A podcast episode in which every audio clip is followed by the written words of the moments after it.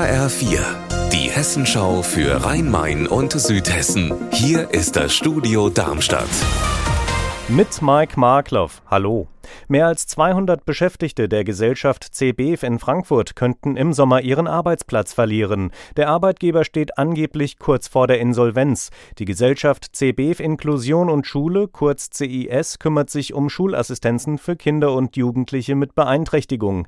Anne-Kathrin Hochstrat, was bedeutet das denn, wenn nach diesem Schuljahr Schluss sein sollte?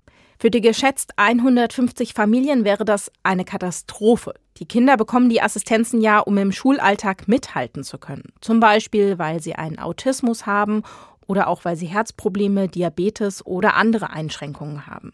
Lehrerinnen und Lehrer können das in der Betreuung nicht alleine auffangen, deswegen gibt es diese Assistenzen.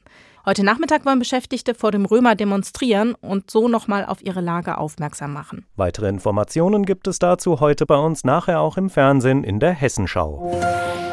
Am Rüsselsheimer Dreieck wird ab heute offiziell gebuddelt. In der Verbindung der Autobahnen A60 und A67 werden in den kommenden Jahren zwei neue Brücken und ein Zusammenschluss der beiden Rampen gebaut.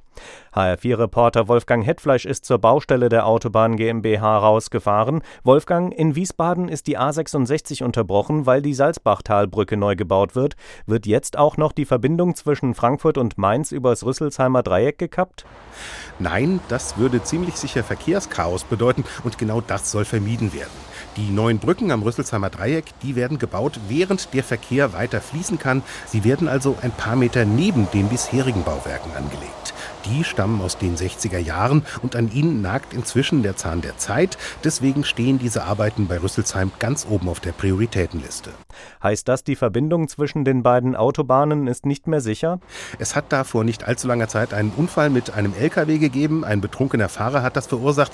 Der hat da einigen Schaden hinterlassen. Deshalb muss in einem Bereich auch bis Mai noch Tempo 60 gefahren werden. Aber die wichtige Nachricht ist, in ihrer Struktur, das ist sofort geprüft worden, ist diese Brücke dabei nicht beschädigt worden.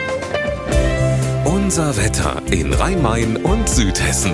Grau und regnerisch trüb, so sieht es vielerorts bei uns in Südhessen und Rhein-Main aus. Aktuell zeigt das Thermometer 14 Grad an in Waldemsesch im Rheingau-Taunus-Kreis. Ihr Wetter und alles, was bei Ihnen passiert, zuverlässig in der Hessenschau für Ihre Region und auf hessenschau.de.